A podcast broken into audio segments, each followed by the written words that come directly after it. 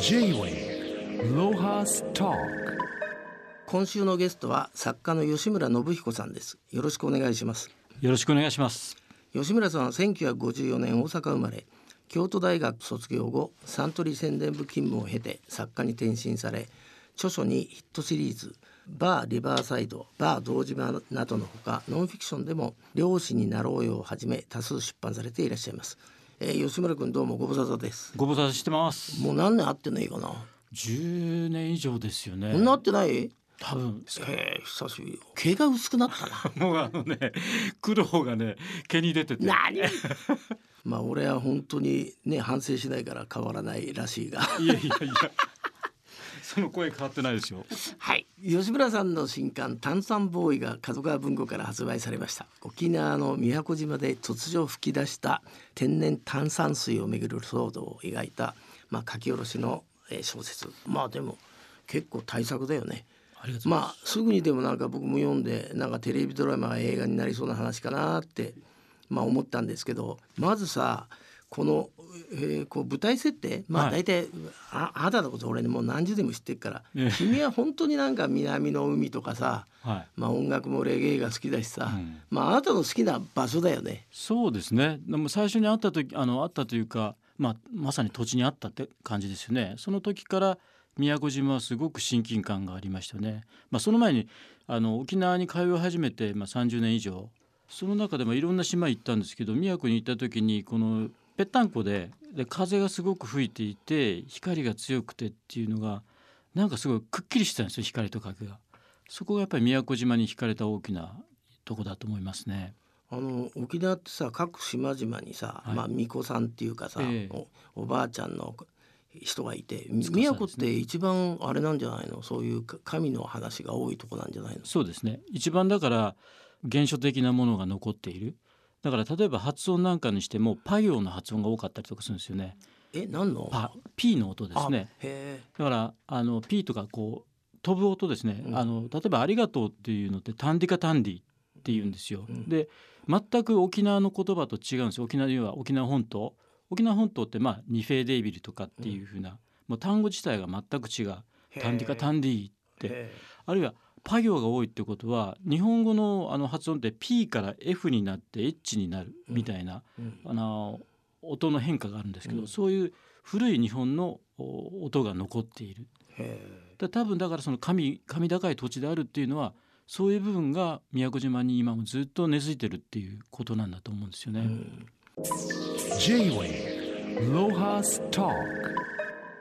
まああとさこの「炭酸ボーイ」っていうタイトルだけど、はい、炭酸ってさ、はい、こんなに流行ると思わなかったね俺。そうですね。昔ね、うん、あのまあ我々はしょっちゅうバーとか行ってたけど、えー、なんかハイボールもちょっと脇役だったよね。そうですね。うん、ところが今はあれでしょ？あの若いやつらはさ、うん、炭酸そのまんま飲んでんでしょ、うん、いそうなんですよ。実はね谷崎潤一郎も、うん、あの執筆中にウィルキンソン炭酸ずっと飲んでたらしいんですよ。へえあの時代はサイダーだろう違うのいや炭酸なんですよ。であの芥川龍之介も実は好きだった炭酸水。なんかハイカラっていうのがあったみたいですね。なるほどあの炭酸水に。しかもやっぱりあのやっぱりインテリジェンスの高い人は甘いものよりああいう方がなんかかっこいいんちゃうのみたいなことがあって やってたみたいですよ。炭酸ブームってやっぱりハイボールがきっかけなんですかねみんなみんなが気がついたの。ね、やっぱこうなんか、えー、なんですかねシュワシュワ感がすごくいろいろ心身ともにみんな担いでたんじゃないですかねそういうものに。でまあ僕自身が僕は炭酸好きなんですよ。であの昔サントリーが水割りをやった時に「なんやねん水割りなんか」みたいな感じで僕は炭酸割りソーダ割りを飲んだんですよ。なるほど当時はウイスキーソーダっていうふうな言い方して、ね、ですよね。うんでまあ、ハイボールといえば僕らの世代から言えば昔のその海光さんとか山口瞳の頃ですよね、うん、昭和30年代の頃のトリスバーの頃の感じだったんですよね。で僕はまあごめんなさいハイボールが好きなんでそのバーボンのハイボールあのソーダ割り？でバーボンソーダブームっていうのを作った自負があるんですよ。なるほど、はい、ハーパーソーダとかね。俺も騙されて飲んでたよ。ありがとうございます。ハイボールはバーボンだとか言って。僕は騙されてブルータス読んでましたから。J-Way ロハスタせっかくだからさその思いっきりさ吉村さんこの新刊の「炭酸ボーイ」はい、ちょっとせっかくリスナーにさこんな作品だってのをさ語ってよご自身から。ありがとうございます。えー、まず宮古島で突然炭酸水が天然炭酸水が湧き出したっていうところから物語は始まるんですけれどもそれを知ったというのが東京の清澄白河辺りの下町で、えー、広告制作事務所あと編集もやってるというそのライターの男の子35歳の男の子がその、えー、天然炭酸水宮古島の天然炭酸水に巡り合うと。で彼はもともと食品会社に勤めていて、えー、宣伝部のコピーライターやってたんだけれどもという男なので宣伝とか商売の感覚がある男なんでこの炭酸水はこれは絶対売れると。というのも日本で天然炭酸水が湧き出しているというのが、えー、なかなかなくて大体がそのミネラルウォーターにガスをぶっ込んで CO2 を入れて炭酸水にしてるっていうのは基本なんですね。ところがその、まあ、ヨーロッパのペリエとかサンペレグリーンとか、えー、そういう炭酸水っていうのはみんな天然炭酸水。日本の場合はその奥会津の炭酸水とかを含めて45ブランドがその商品化になってるくらいでというのがありましてそれをその主人公はあこれは宮古島南の島で炭酸水南の島の風っぽいよなみたいな感じでこれは商品になるぞということで商品化しようとして、えー、やります。そうするとあ短く言いますとそれでその商品はヒットすると。ところがそこでいいんじゃないの？あ あとはさあとは読んでもらってさそんなあんまり語っちゃうとさもうないもん ここからなんですけどね。J-Way ロハストークあと聞きたいのはさ、はい、どんなやつにさ読ましたかった？この本。世代はまず。あ世代。世代はねやっぱり同世代の人が一番分かってくれるかなと思ってます、ね、まあそれはしょうがないよな、うんうん、それってやっぱり若い人今いろいろこのコロナで鬱屈してるじゃないですか、うん、暗い中で、うん、しかも今なんか梅雨で。なんか暗いですよね。でなんかオリンピックがどうのみたいな暗いことになってるじゃないですか、はい、そういう気持ちをやっぱりぶっ飛ばしたい。はあ、で特に若い子はやっぱり言いたいけど言えないみたいなのが子が多いじゃないですか。だからこれ読んで言ってもええんやでっていう感じでそう思いますけど。まあでもさせっかく若い子にさ、うん、あの読んでほしいんだったらさちょっと吉村君がさどんなさ人かをさ自慢してよ昔のヒット CM で。そうするとさあそれ作った人かってなるからさ。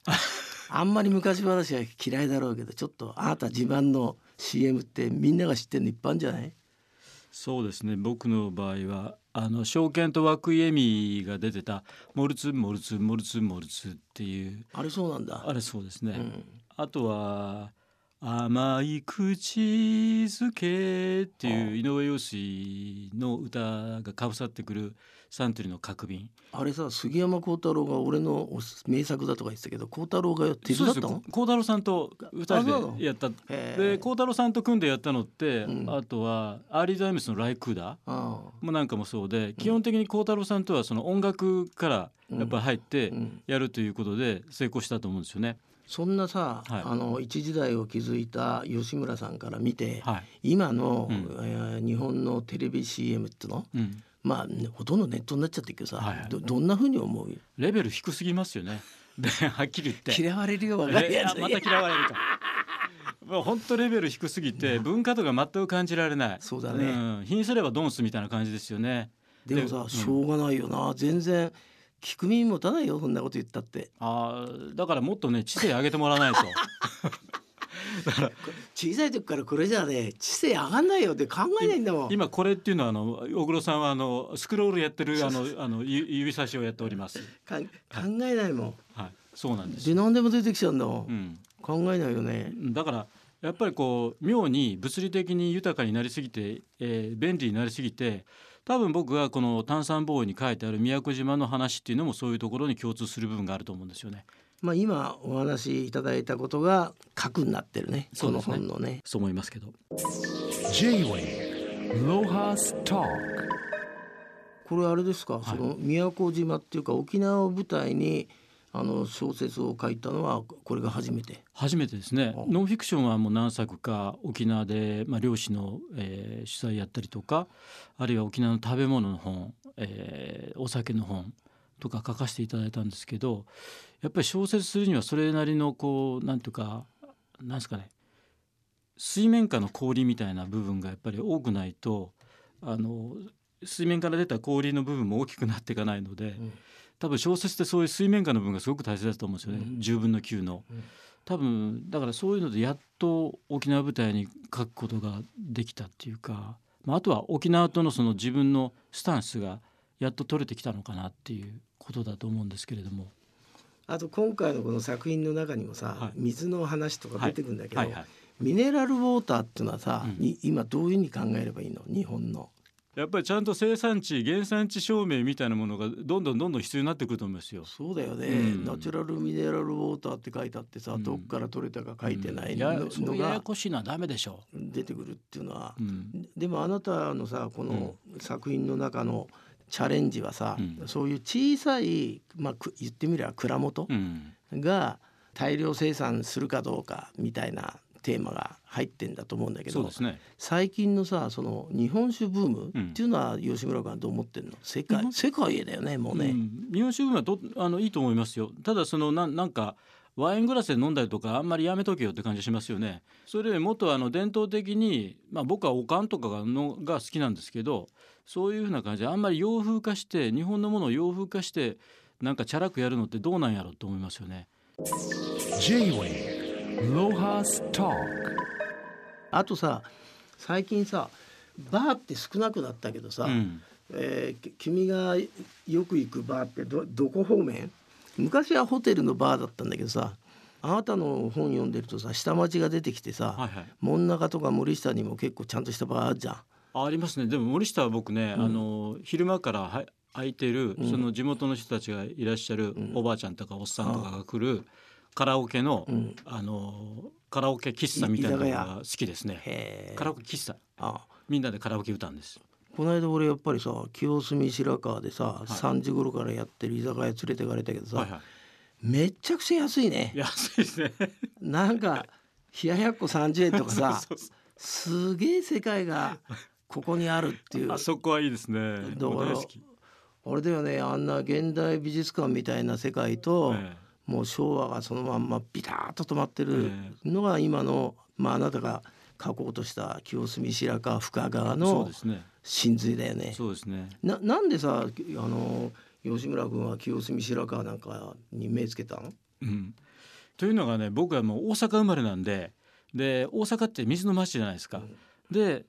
あの深川に行った時に同じ水の匂いを感じたんですよね。あそうだね、うん、でやっぱりあそこってももうあの掘割とかを張り巡らせたとこなんでその水の匂いに対する親和感みたいなのがすごくあってなんか大阪に戻ったような感じがして。で考えてみれば深川って深川なんとか門っていう人があの大阪から移住して、えー、切り開いた町が深川らしいですよね。あそうなの、はい、まあ、築地もあれだもんね。佃島とかそうですね大阪から。みんな関西の人だもんね、ね、作ったのはね、うん、海辺やね。そうですよね。なるほど、うん、そんなあれですか？その清澄白河で吉村君が行ってるお店ってそういうあのおばちゃんがやってるお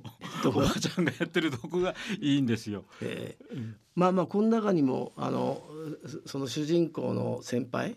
が主覧で出てくるけどさ、はい、あなたの書いてる作品ってほとんどなんか自分の周りのさ、はい、モデルっつうかさ、ええ、みんな酒飲みだね。ああそうですかね。酒飲まない人もあ出したことない出てくる。最近僕全然お酒飲まないんで。あそう。そうですよ大丈夫 大丈夫かって。大丈夫かって奥野さん大丈夫ですか俺はあれだよ最近ひどいよ。あの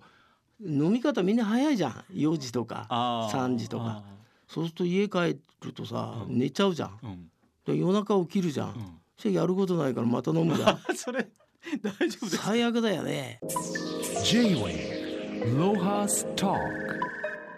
まあでも吉村さんに俺今日聞きたかったのはさ、はい、まああなたちゃんとした京都大学出てさ、はい、でサントリー入って、ええ、それでこんなさもう大変なさ作家家業やってるわけだけどそもそもあれですか、はい、学生時代からなんかできたら作家になりたいなみたいな淡い思いはあったんですか？淡い思いはありましたけどまさか自分が作家で生きていくなんて全く思ってなかったんでとにかく最初大学時代になりたかったのは地方紙の新聞記者あるいはあかんかったら大学院でマスコミとかコミュニケーション論とか精神分析の勉強やりたいなと思ってたんですけど何かの表紙にサントリー受けたら通ってで宣伝行きたいって言ったら合格になって、うん、であ宣伝やったらコピーとかって1行で短いし記事書くよりもずっと楽やんみたいな感じで 楽な方に流れていったんですよね。はい、まあでも随分そのおかげでいろんなねあの時代の人たちとの交流もあったし、はい、まあまあそういう経験が、まあ、生き生きてるんだと思うんだけど、はい、今振り返ってさ、ええ、要するにストレートに作家目指してたらどうなんだろうとかそんなの思わない？あんまり昔のこと振り返っては思わないんですけど結局なんか消去法消去法で言ったら結局だから独立した時もサントリー辞めて何をやりたいかっていうのなんか要は何かクリエイティブしたいっていうのがあったんですけどでも自分がサッカー一本で行くのってやっぱり怖いじゃないですか。で特に小説一番怖いなと思ってたんでまああの類類だからね。そうなんですよ。本当大変ですよ。小説は、うん、で、あのノンフィクションやったりとかいろいろやっていく中で今要は消去法で今小説書くしかないみたいなところで小説書いてますけどもでも最初はいっぱい音楽制作やりたいなとかイベントやりたいなとかいろいろあったわけですよね。うん、それがどんどんあの消去されて自然に消去されていって今これしか残ってないっていう感じでしょうかね。あとさ今月間地域人で全国の漁師を取材する「港町ブルース」を連載行ったんだけどさ、はいはい、これはさど漁師さんのどういうとこをあれですか？インタビューしてんですか？漁師はねそのこの月間地域人でやってる港町ブルースっていうのは漁師の取材の、まあ、僕の第2弾で第1弾っていうのは2000年から始めていた「漁師になろうよ」っていう小学館から出てる本があるんですけど、ね、昔から結構気にしてたよね、はい、漁師ね。ね。ビーパルって雑誌でやってたんですけど、うん、それが3年ぐらい連載して本になったんですけど、うん、でなぜ漁師かっていうところってやっぱりこれも僕がフリーになってからの話なんですけどやっぱりサントリーにいる時っていうのはいろいろ保険とかも守られてるし定期的な収入もあるし要は要は守られてるわけですよね。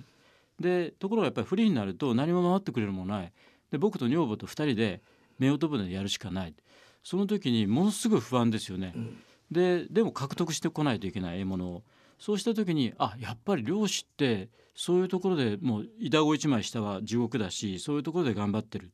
なんかそこにやっぱり引きつけられる部分があって。でその漁師に一番最初僕引きつけられたられたのもやっぱり沖縄の漁師あのサンゴ礁の海で取ってる人のこの綺麗な海の中でどうやって漁をやってるんだろうってあそこから始まったんですね。昔俺その話聞いたの覚えてるよ、はい、君から、はい、吉村さん次は今狙ってるテーマっていうかな今度はこういうの書きてえなとかもうすでに書き始めてるのかもしれませんけどどうなんですかね？まあやっぱり僕は漁師のことがすごく興味っていうか自分のテーマでもあるのでやっぱり水関係の話っていうのは一つあると思うんですよね。はい、それからやっぱり先ほども出てきましたけど清澄白河っていうかあの深川